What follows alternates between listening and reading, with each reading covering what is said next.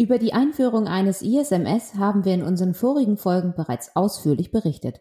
Nun wollen wir in dieser Folge einen Blick über den Tellerrand hinauswerfen und betrachten die Einführung eines ISMS in Belarus.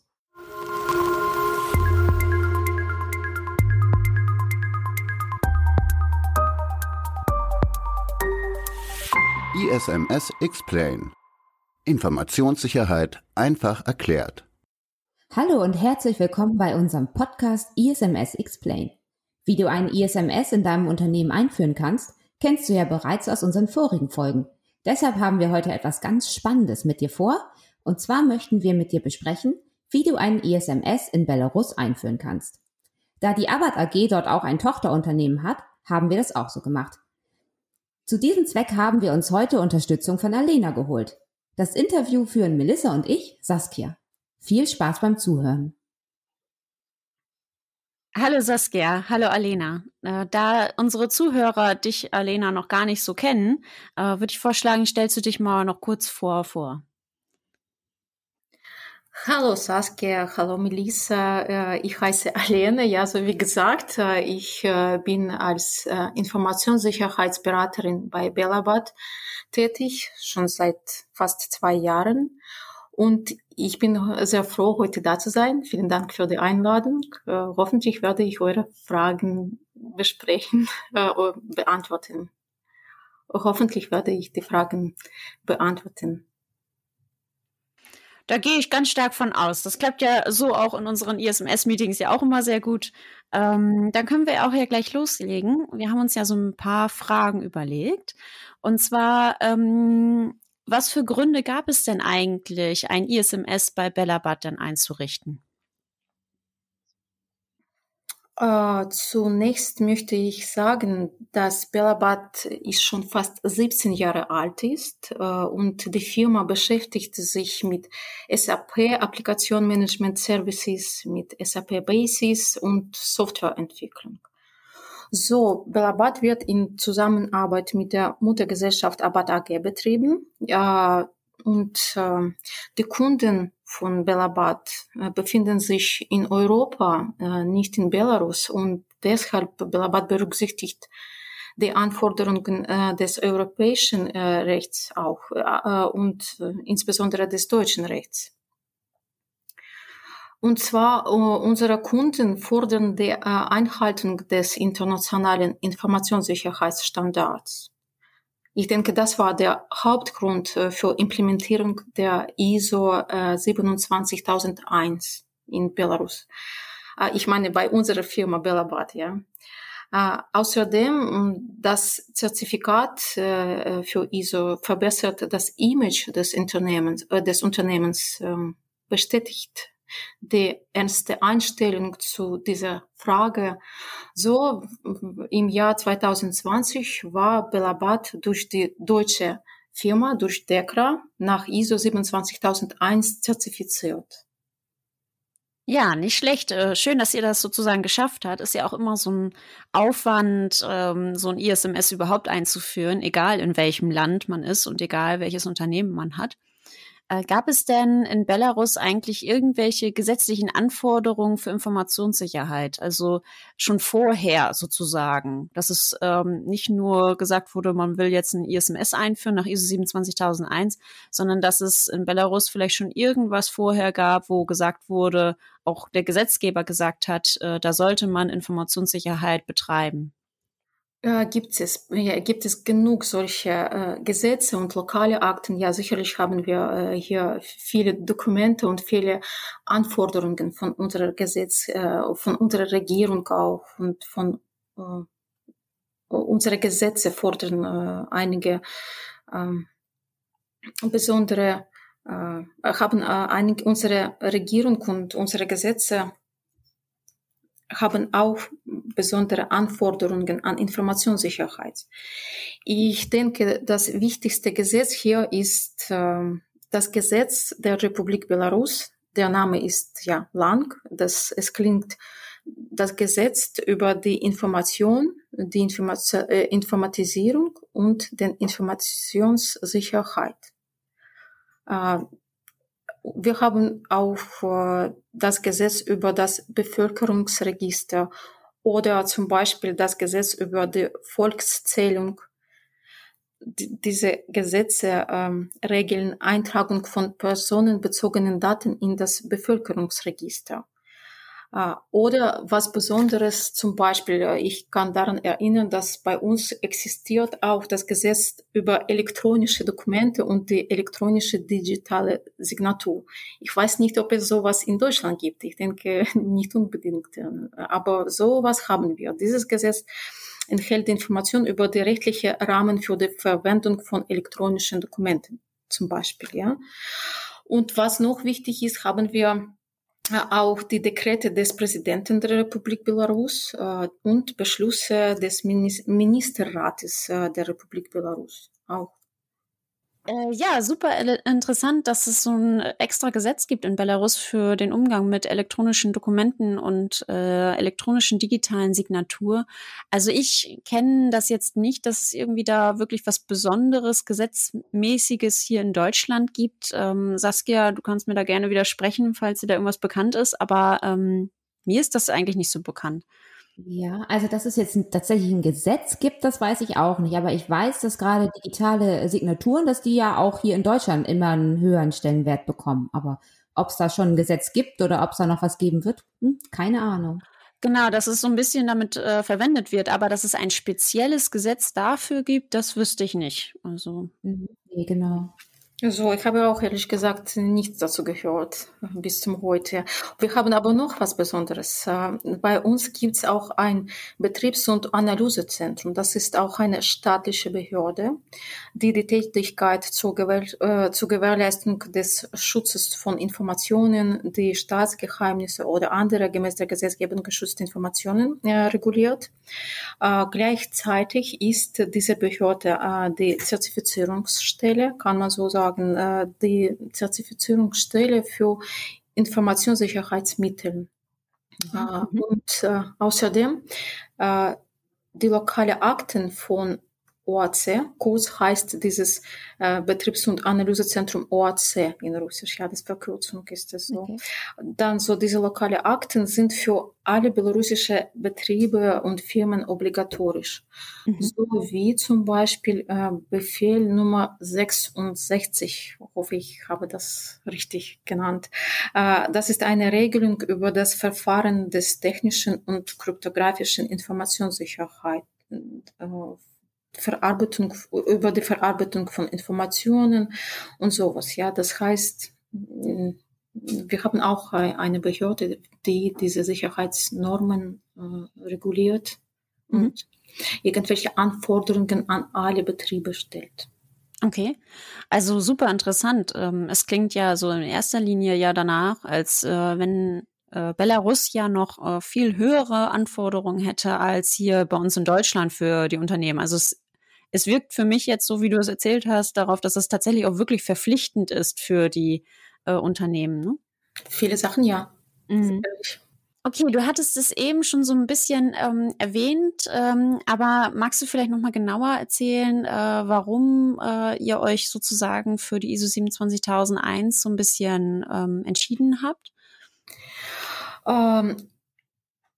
In unserer Republik funktioniert die nationale Norm, ja. Das heißt, STB ISO 27001-2011 oder 2011 und heißt das Informationssicherheit, äh, Informationstechnologien, Methoden zur Gewährleistung der Sicherheit, Informationssicherheitsmanagementsysteme. Anforderung.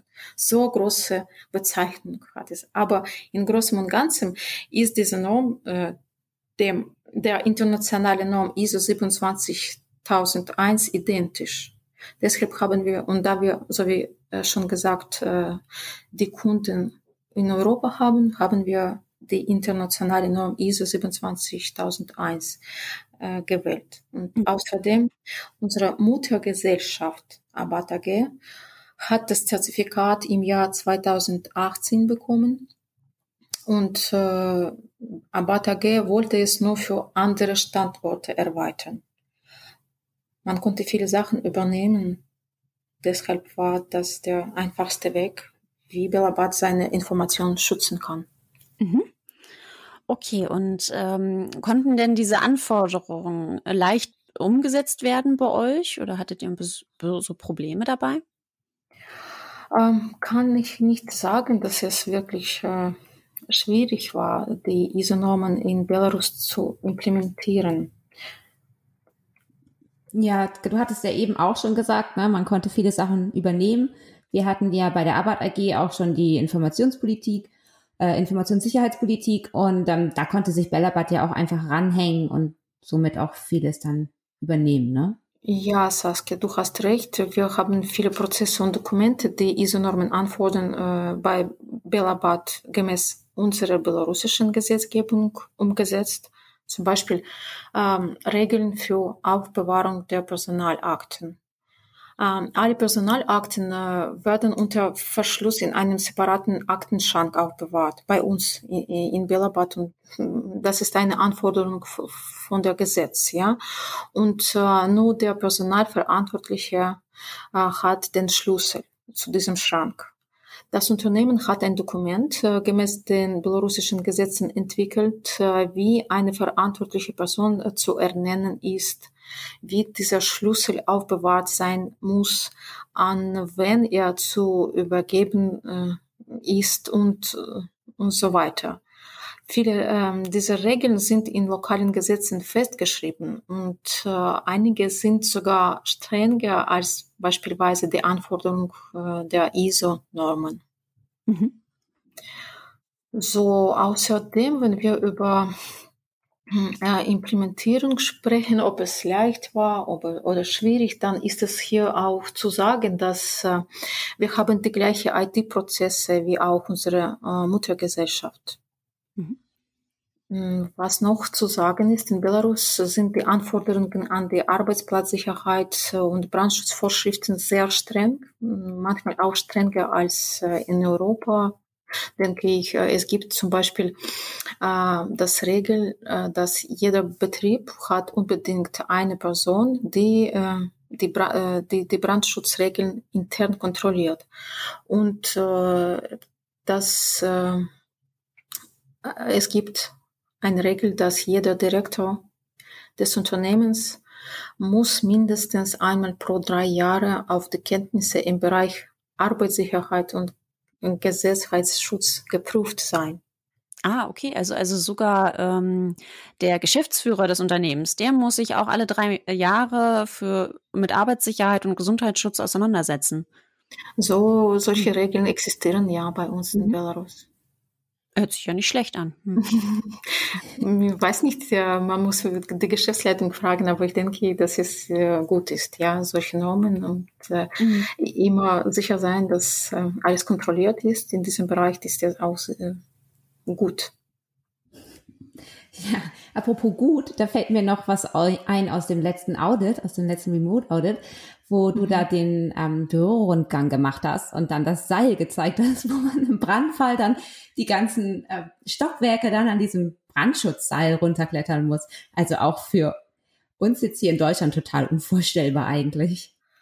Aha, ja, über diesen Seil, was Interessantes, ja, kann sein. Aber mh, mm, unseres Büro liegt im 19. Äh, Stock und da sich nicht nur Feuerlöscher und Feuerwerkschläuche äh, sind. Äh, in jedem Raum liegt ein Seil. Ja, Saskia, du hast recht, so, so wie schon gesehen.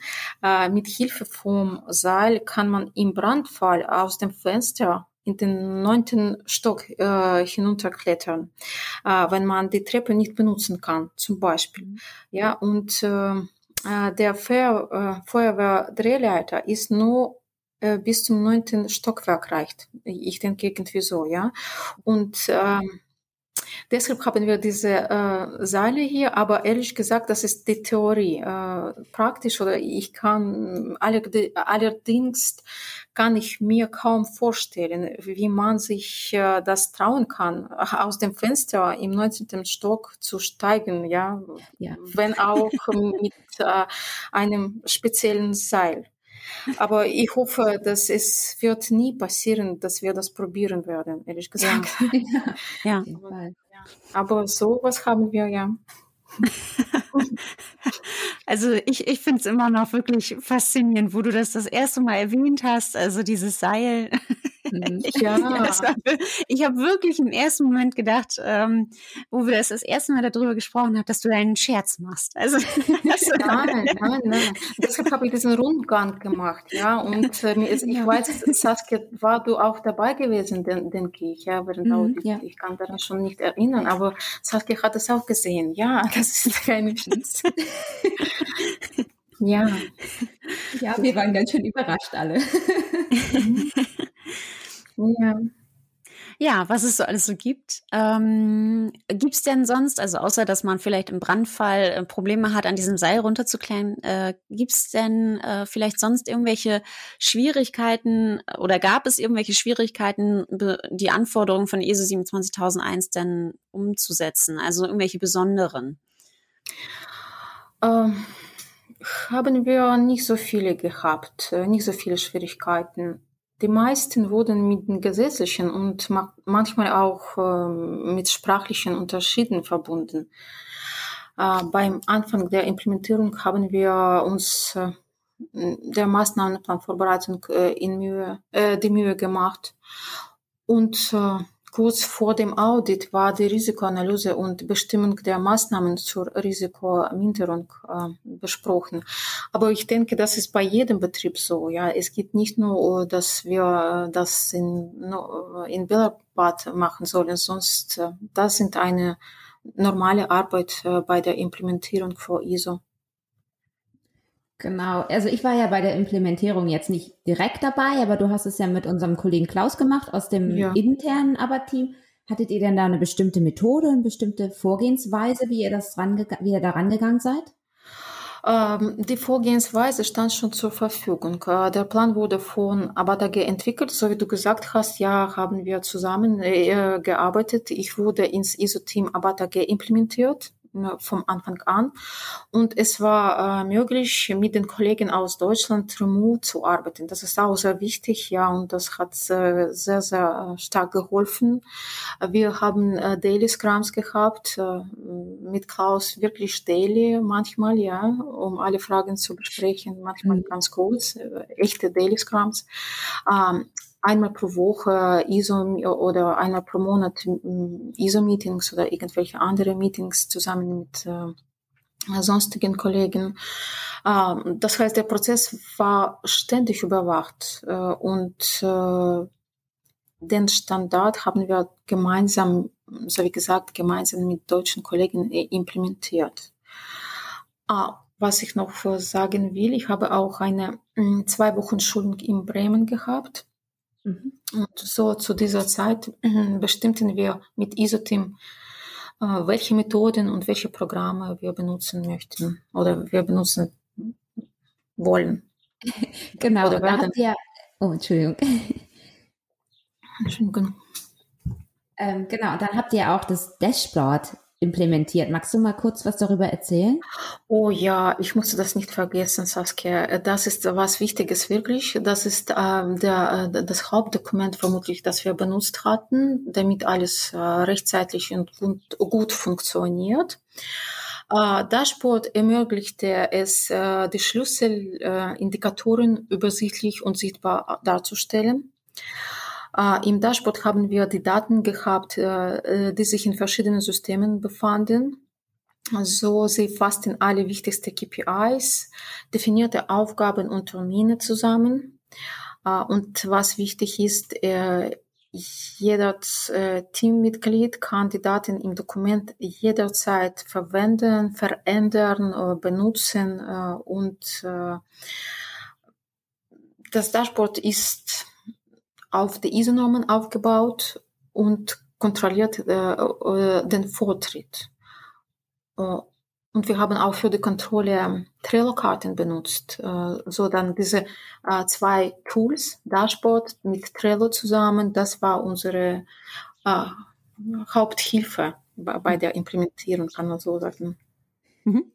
Ähm, mit Dashboard, da meint ihr die Excel-Tabelle. Ne? Ja. Also du, das, äh, das, die hieß sozusagen Dashboard. Also ähm, das sah, ich also ich weiß es ja nicht genau, ich war da ja noch nicht da, wo ihr das eingeführt habt, aber ähm, so wie ich das jetzt gesehen hatte, war das dann so, dass sozusagen ähm, auf der einen Seite die Anforderungen der ISO-Normen standen und dann wurden halt Aufgaben zugewiesen und in Trello habt ihr dann äh, Karten angelegt, um halt mit diesen einzelnen Aufgaben, um das ein bisschen flexibler zu ähm, mit dieser Erinnerungsfunktion und sowas alles und Fristsetzung zu haben, oder? Ja, du, und außerdem äh, haben wir äh, immer die Information, äh, wo wir sind, ja, wie, wie viele Aufgaben schon erledigt sind und wie viel noch offen sind. Äh, mhm. Das ist, wie gesagt, das äh, Dokument, äh, das wirklich äh, alle unsere Prozesse äh, zeigte wo wir sind, zu welchem Zeitpunkt, was wir machen sollen und wie viel Zeit bis zum Audit geblieben ist, ob wir äh, Deadlines bestimmen sollen, ja oder nein. So, ja, das mit diesem Dashboard äh, war die Arbeit viel, viel einfacher. Ich muss hier vielen Dank zum, an Klaus sagen, ja, der das äh, erstellt hat. Ja, ja das, das ja. ist ein echt gutes Dokument. Mhm. Ihr habt das, ja, glaube ich, auch so mit, ähm, mit Bewertungszahlen verknüpft und Klaus ja. hat dann so ein Spinnendiagramm erstellt und man konnte dann tatsächlich grafisch sehen, wie ja. weit immer der Fortschritt dann geht. Ne? Je, welche Auf Anforderungen wurden jetzt schon erfüllt und welche fehlen noch, in welchem Bereich. Ähm, ja, richtig super. Also da ist Klaus ja. auch richtig top drin. Das ist ähm, ja, ja. mit diesen Grafiken, das funktionierte super toll. Ja, das war mhm. wirklich eine echte Hilfe für mich besonders. Ja, mhm. sonst remote zu arbeiten ist auch was Besonderes. Mhm. Deshalb äh, ehrlich gesagt kann ich nicht vorstellen, wie wir ohne diesen Dashboard von Klaus äh, das äh, so rechtzeitig und ohne irgendwelche Schwierigkeiten mhm. arbeiten könnten, ja, oder ISO implementieren.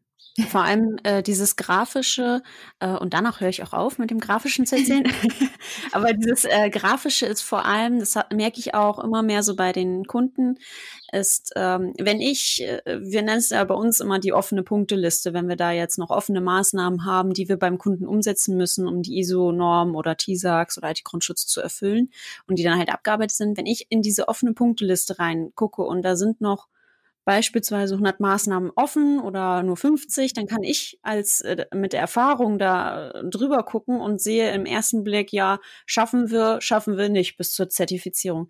Der Kunde oder auch du, Alene, hattest ja das Problem, ähm, da du ja noch nie damit gearbeitet hast, äh, dass du dann ja äh, nicht darauf gucken konntest und entscheiden konntest, ja, schaffen wir, schaffen wir nicht. Und mhm. so eine mhm. grafische Oberfläche ist dann einfach wirklich hilfreich. Ne? Also ich mache das mit meinen Kunden jetzt auch, dass ich immer so ein Tortendiagramm habe. Ähm, alle Aufgaben, die noch offen sind und noch gar nicht bearbeitet wurden, die sind rot. Alles, was in Arbeit ist, ist äh, gelb und alles, was abgearbeitet ist, ist grün. Und dann sieht der Kunde an seinem Tortendiagramm, äh, was schon abgearbeitet ist. Ne? Also und dann mhm. kann er selber entscheiden, ah, wir sind jetzt hier bei der Hälfte, der Torte ist grün, sieht gut aus. und äh, so ist es ja mit diesem Diagramm in dem Dashboard ja auch gewesen. Ne? Das ist, hat sich ja immer mehr gefüllt und ähm, mit den Farben und von daher finde ich total wichtig. Ja.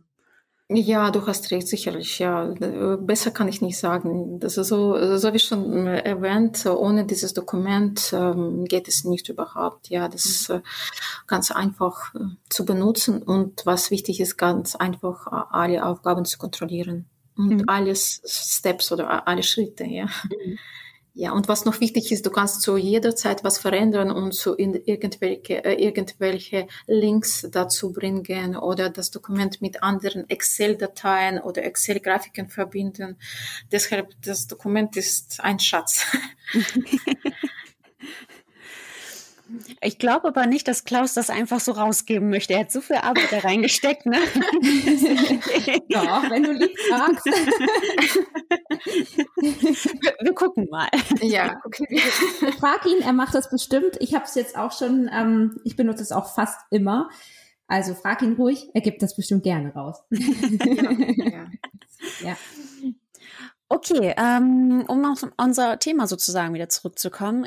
Kannst du dich denn an noch irgendwelche Schwierigkeiten erinnern, die da mit der Einführung ähm, entstanden sind? Irgendwelche besonderen Schwierigkeiten bei dem Prozess? Ah, besondere Schwierigkeiten. Äh, ehrlich gesagt, Melissa, haben wir nie so viel gehabt. Aber ähm, Wenn wir über besondere Schwierigkeiten sprechen, dann äh, hier haben wir die Schwierigkeiten vermutlich bei der Bestimmung der Prozesse, die in Belarus anders sind als in Deutschland gehabt. Ja? Äh, zum Beispiel die elektronischen Personaldaten, wie diese zu sichern sind. Ich meine in Belarus, ja, bei, bei Belabad genau. Welche ähm, Werkzeuge hat man oder welche sollen wir implementieren? Äh, was wir kontrollieren äh, werden und äh, was brauchen wir für diese Kontrolle? Welche Tools? Wir haben ja die neuen Prozesse implementiert. Ich meine, äh, während äh, dieser Arbeit, äh, während Implementierung der ISO-Norm, haben wir ja sicherlich einige Prozesse bei uns, bei der Firma hier in Belabat intern auch verändert. Ja, sonst geht es nicht anders. So haben wir zum Beispiel Box Crypto, ein besonderes Programm implementiert, um unsere Personaldaten zu sichern oder zusätzlich zu sichern. Wir haben auch Festplatten verschlüsselt.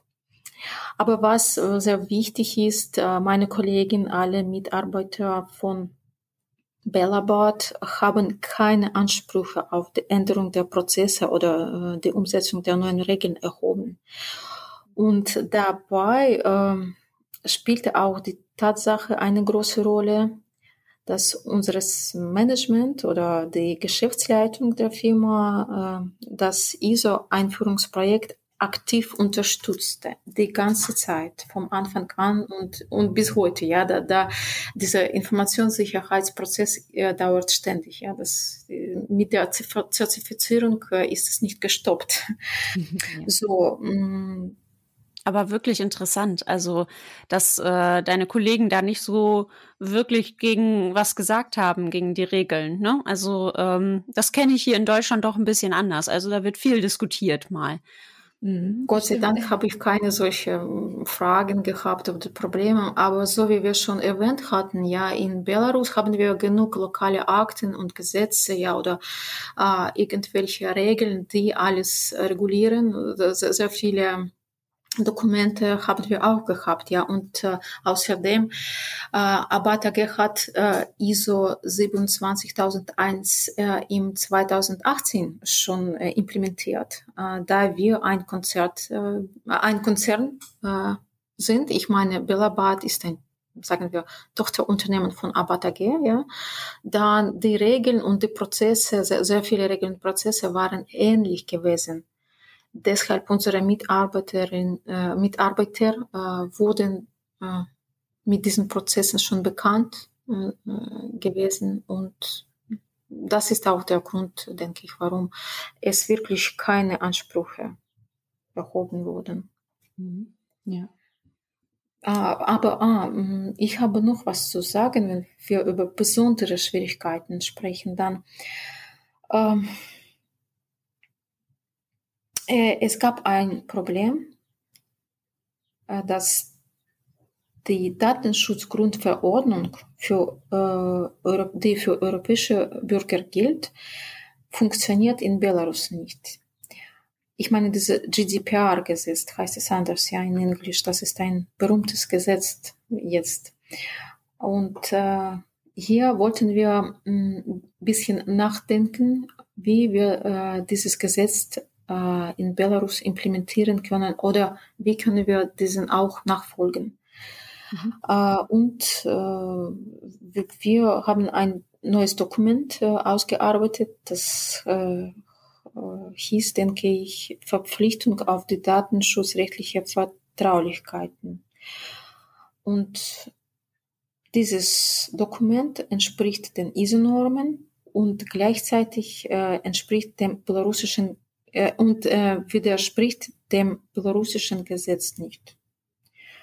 Ich meine, GDPR oder Deutsche Datenschutzgrundverordnung, das ist äh, ein Gesetz, das direkt für alle EU-Länder gilt, mhm. äh, ohne dass ihre Bestimmungen in die Gesetzgebung eines bestimmten Landes aufgenommen werden müssen. Und das Gesetz hat extraterritorialen Charakter.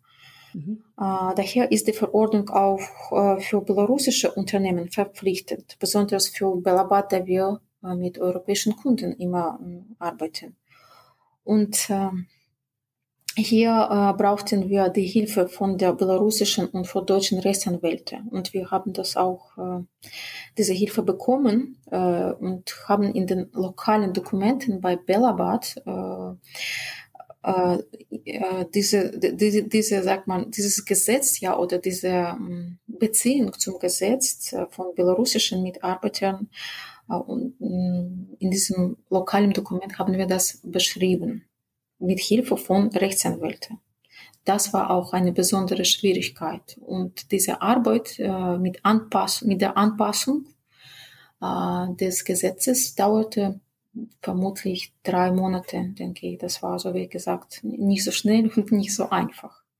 Aber am Ende haben wir doch das erledigt und und zu der Zeit haben wir das so gemacht, einfach äh, eine äh, Formulierung angepasst. Ja, cool. Also das habt ihr ja echt ganz cool gelöst. Naja, ne? total, total sinnvoll, das dann in der Dokumentation oder in dem Dokument dann auch so aufzuschreiben. Ja, so haben wir das damals gemacht. Aber im Jahr äh, in, äh, ab 14. Mai, äh, Entschuldigung, ab 14. Mai 2021 wurde in Belarus auch das Gesetz zum Schutz personalbezogenen Daten veröffentlicht. Und ab November, denke ich, wird es schon ins Kraft äh, gesetzt sein. Das ist das erste Gesetz äh, das sich speziell mit persönlichen Daten oder personalbezogenen Daten äh, befasst. Mhm. Äh, zum ersten Mal ist es wirklich in Belarus eine zuständige Behörde zum Schutz der Rechte von personalbezogenen Daten eingerichtet wurde oder wird, nicht wurde, sondern wird, so wie gesagt, dass dieses Gesetz wird erst äh, ab November äh, mhm. ins Kraft äh, gehen. Und so, diese Behörde wird Maßnahmen vornehmen, um die Rechte der betroffenen Personen bei der Veränderung personenbezogenen Daten zu schützen. Mhm. Äh, das Gesetz äh, sieht auch eine äh, Haftung für die Verletzung von persönlich bezogenen Daten vor. Je nach Verstoß kann die Sanktion gegen eine natürliche physische Person oder gegen ein Unternehmen verhängt werden und der Betrag kann bis zu 200 Basiswerte betragen, äh, bis zu 200 Basiswerte sein. Okay, was meinst du mit Basiswerten? Ah ja, das ist auch eine Besonderheit in Belarus. Ähm, der Basiswert ist ein Kennzeichen, das zur Berechnung äh, der Höhe bestimmter staatlicher Gebühren oder Zahlungen benötigt wird. Okay. Äh, mit Hilfe von Basiswert werden zum Beispiel äh, viele Sozialleistungen, solche wie Arbeitslosengeld, Gebühren an das Gericht oder einige Steuern äh, oder sogar Miete für öffentliche Mietwohnungen berechnet. Mhm. Das bedeutet, dass für den Datenschutzverstoß in Belarus mit den bis zu 200 Basiswerte, ja, äh, das war derzeit etwa 1900 Euro mhm. sein. Das entspricht. Okay, okay. Ja. Also habt ihr in Deutschland keine Basiswerte? nee. nee, sowas haben wir nicht. Also 1900 Euro, das klingt viel, finde ich, gerade so na, für eine ähm, natürliche Person. Aber wenn du jetzt 200 Basiswert, ist das im Verhältnis viel? Du hast auch ähm, gesagt, Arbeitslosengeld, das wird da auch so berechnet? Äh, auch so, aber Basiswert kann verschieden sein. Wenn wir über diese Sanktionen sprechen, dann ist es umgekehrt 200 Basiswerte geplant, ja. Mhm. Aber da das Gesetz erst im November äh, ins Kraft geht, dann ganz genau wissen wir das noch nicht. Ja, das ist so geplant. Aber wenn wir über äh, Arbeitslosengeld sprechen, dann ist es vermutlich äh, zwei oder zehn Basiswerte. Ehrlich gesagt, ich weiß ganz äh, nicht so, okay. genau. Aber okay. das ist ziemlich weniger, viel, ja. viel weniger ja. ja als, als äh, Strafe für okay. äh, solche Sachen. Aber so wie gesagt, werden wir sehr vermutlich äh, machen wir ein separates Podcast dazu. Ja, ja, für mich ist es auch interessant, wie das weiter funktionieren wird. Das ist früher haben wir kein äh, kein äh, besonderes Gesetz dazu gehabt, zu, ich meine zu Personaldaten. Jetzt ist es sogenannte GDPR auch, ja, bei uns hier intern. Aber wie es funktionieren wird und ob es wirklich so sein wird, wie ich jetzt euch erzählt hatte, keine Ahnung. Ja, aber wir sind gespannt. So. Genau. wir sind da auch, ja. Okay, jetzt haben wir äh, so ein bisschen über Schwierigkeiten bei der Einführung geredet ähm, und was es noch so extra sozusagen gab. Ähm, aber was waren denn so die Vorteile bei der Einführung? Ah, Vor Vorteile. Der Hauptvorteil ist es natürlich das äh, Vorhanden des äh, Informationssicherheitsmanagementsystem äh, bei Abat AG wurde um einen Standort erweitert. Ja, das heißt, so wie wir schon mit Saskia gesagt hatten, äh, sehr viele Prozesse und Dokumente haben wir schon gehabt. Wenn wir über weitere Vorteile sprechen, dann äh, ist es Umsetzung konkreter Maßnahmen zum Schutz vor realen Bedrohungen der Informationssicherheit und äh, zur Minderung von Schäden durch Informationssicherheitsvorfälle. Außerdem Belabat berücksichtigt auch die europäischen Standarten, was für unseren Kunden sehr, sehr wichtig ist. Und ich äh, kann sagen, oder ich hoffe, dass auch äh, im Allgemeinen äh, die Stabilität der Geschäftstätigkeit unseres äh, Unternehmens erhöht, schon besser ist, ja, oder erhöht ist. Mhm. Das, das ist ja, wenn wir über Hauptvorteile sprechen, dann zurzeit kann ich nur an diese mhm. äh, erinnern. Okay. Ähm, gab es denn sonst noch irgendwelche sprachlichen Herausforderungen bei der Einführung von so einem ISMS? Äh, hier muss ich äh, sagen, dass wir haben auch noch einen Vorteil gehabt. Äh, die meisten Mitarbeiter, Geschäftsleitung ich, äh, und ich persönlich sprechen Deutsch.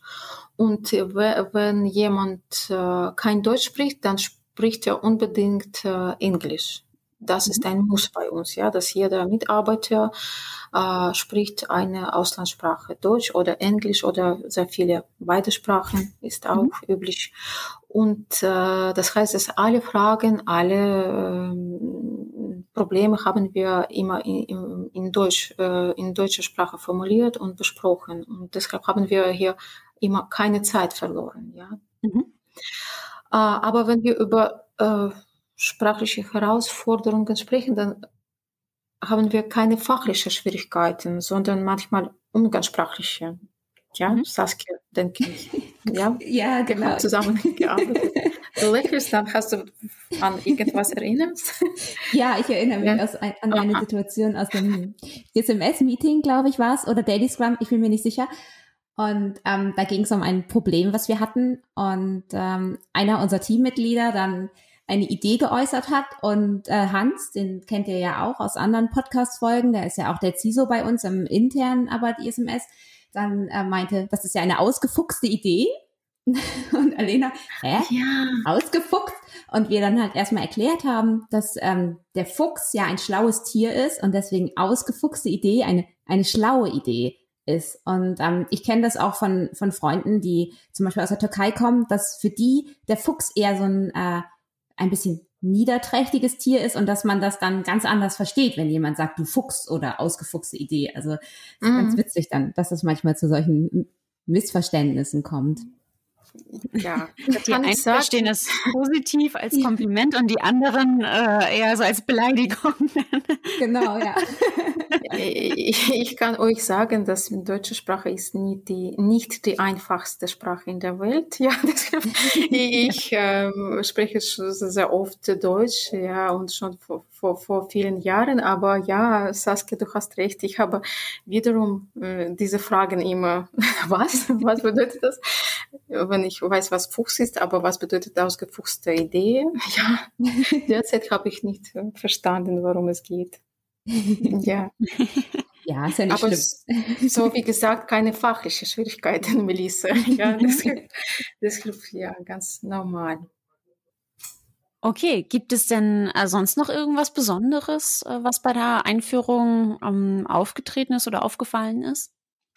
Äh, Besonderes dann wirklich, äh, dann wieder ist es vermutlich mit gesetzlichen Anforderungen verbunden oder mit diesen äh, gesetzlichen ähm, Sachen oder Verschiedenheiten. Wir haben zum Beispiel unsere Arbeitsverträge in Russisch. Wir sollten den Zusatz zum Arbeitsvertrag formulieren aber hier haben wir die Schwierigkeiten äh, mit Anpassung der gesetzlichen Normen gehabt. Und äh, manchmal auch haben wir äh, kleine Schwierigkeiten beim Anpassung der Richtlinien in russischer Sprache. Mhm. Ja, das, äh, wenn wir, äh, so wie gesagt, ABATAG hat schon ISO implementiert und einige äh, Richtlinien wollten wir einfach übersetzen und den Prozess implementieren, der Richtlinie nach. Aber das war nicht immer so einfach zu machen und wir sollten die Richtlinien äh, anpassen und sehr viele Prozesse, die dort beschrieben wurden, äh, anders formulieren. Aber mhm. es geht wiederum nicht um die Sprache hier, ja, sonst äh, irgendwas Besonderes, äh, dann so, nur diese Sachen mit ähm, sondern es ging eher, es ging eher so ein bisschen so darum, ähm, dass du dann das Dokument bekommen hast und wolltest übersetzen und dann ist dir aufgefallen, das können wir gar nicht so machen, weil das gegen ein gesetzliches, ähm, gesetzliche Anforderung hier in Belarus verstößt und wir müssen das anders handhaben. Ne? Ja, ja, ganz genau. Ja, du hast recht. Irgendwie so hat es funktioniert und äh, sogar äh, jetzt äh, haben wir auch Nachrichten für alle Arbeitgruppen. Ja, wir haben diese bekommen einmal pro Woche auch die Nachrichten für alle Arbeitgruppen-Mitarbeiter. Oh, ich meine schriftlich, ja, diese stehen in SharePoint und äh, diese News, Newsletter sozusagen ne? Newsletter ne? über die Arbeit AG. Mhm. Danke, ja, das ist der richtige Begriff Newsletter. Und dann äh, dieses werden immer äh, in deutscher Sprache veröffentlicht, wenn es aber in, in äh, einem eine Nachricht über Informationssicherheitsnormen ist, ja, oder irgendwas mit der Informationssicherheit verbunden ist, dann äh, übersetzen wir das ins Russisch und ich schicke noch zusätzlich äh, ein E-Mail an meine Kollegin, damit nochmal zu erinnern, dass die Nachricht wichtig ist. Mhm. Ja. Und dass es auch vielleicht nochmal was Spezielles gibt äh, für Belarus, ne? Also für den Standort. Ja, irgendwelche Kleinigkeiten gibt es immer, ja, aber jetzt alle zu äh, ernennen, ja, kann ich nicht, ja, ich muss ein bisschen nachdenken, aber ja, das ist die tägliche Arbeit, aber wir haben Gott sei Dank keine solche Schwierigkeiten gehabt, die überhaupt nicht zu lösen sind. Mhm. Ja. Ähm, ich hatte, weil ich mich mit dem Thema so ein bisschen auseinandergesetzt habe, ähm, was es so für Probleme geben könnte, dass man ähm, äh, sozusagen äh, mit einem anderen Land äh, ein Projekt äh, oder mit Mitarbeitern aus einem anderen Land ein Projekt äh, startet und sozusagen ISO 27001 einführen möchte. Ähm, da hatte ich häufig mal im Internet gefunden, dass es bei manchen Projekten, also nicht nur ISO 27001, sondern generell auch manchmal kulturelle Herausforderungen gab oder gibt. Ähm, und war das hier in dem Projekt auch der Fall? Äh, nein, wir haben keine besondere kulturelle Herausforderungen gehabt und es geht hier wahrscheinlich äh, um Unternehmenskultur. Äh, hier haben wir aber auch keine großen Unterschiede. Äh, eins, zwei Stunden äh, Zeitverschiebung, Sommer- oder Winterzeit, das ist ja die Tatsache, die wir bei der Planung von Meetings oder anderen Aktivitäten mit den deutschen Kollegen immer im Kopf halten müssen. Äh, anders ist es nicht. Äh, man muss sich an ein paar Regeln halten, aber nicht so viel. Mhm. Genau, und bei der Zeitverschiebung, da hilft ja sonst auch Outlook. Da kann man das ja einstellen, dass einem dann mehrere Zeit, Zeitzonen angezeigt werden. Ähm, ja, ich habe das jetzt auch seit neuestem, hat Melissa mich draufgebracht tatsächlich. Vielen Dank nochmal. Ja, das ist super praktisch, ne? Also das habe ich auch mir sofort einstellen lassen, äh, also einstellen lassen, sage ich schon, ähm, eingestellt, als ähm, ich das bei Alena gesehen hatte, wo du mal deinen Bildschirm geteilt hattest. Und ich das super praktisch fand, weil ich hatte das immer so, wenn ich dann Meetings vorgeschlagen habe, habe ich natürlich in meinen Kalender geguckt und welche Uhrzeit ist. Und dann habe ich immer, oh ja, dann können wir ja um, um 13 Uhr anfangen und für dich war das aber ja schon 14 oder 15 Uhr und wenn wir dann so ein Vier-Stunden-Meeting machen wollten, dann war das für dich ja schon äh, abends eigentlich ja so ein bisschen. Oder wenn ich sagte 16 Uhr, dann äh, war für dich ja schon recht abend manchmal. Ja. Und äh, das hat mir wirklich sehr geholfen, das jetzt nebenbei immer dann, dann konnte ich immer gleichzeitig sehen, ah, so viel Uhr ist es dann in mhm. Belarus. Und dann konnte ich mich eher an deiner Uhrzeit dann orientieren. Ja, aber ein, zwei Stunden ist nie so viel, kann ich glauben. Da mit Mexiko haben wir acht Stunden. Ja, das, das stelle ich mir wirklich schwierig da, Das ist aber ein Thema zu einem anderen Podcast.